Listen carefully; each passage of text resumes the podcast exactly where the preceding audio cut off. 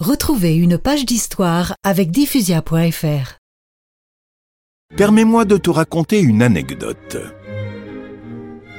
En 1935, un homme politique français suggérait à Staline de respecter la liberté religieuse en Russie.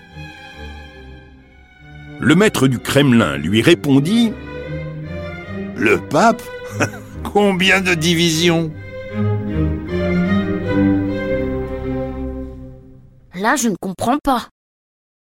Ça voulait dire Le pape n'a pas d'armée de plusieurs millions d'hommes, aussi ce qu'il peut raconter, je m'en fiche.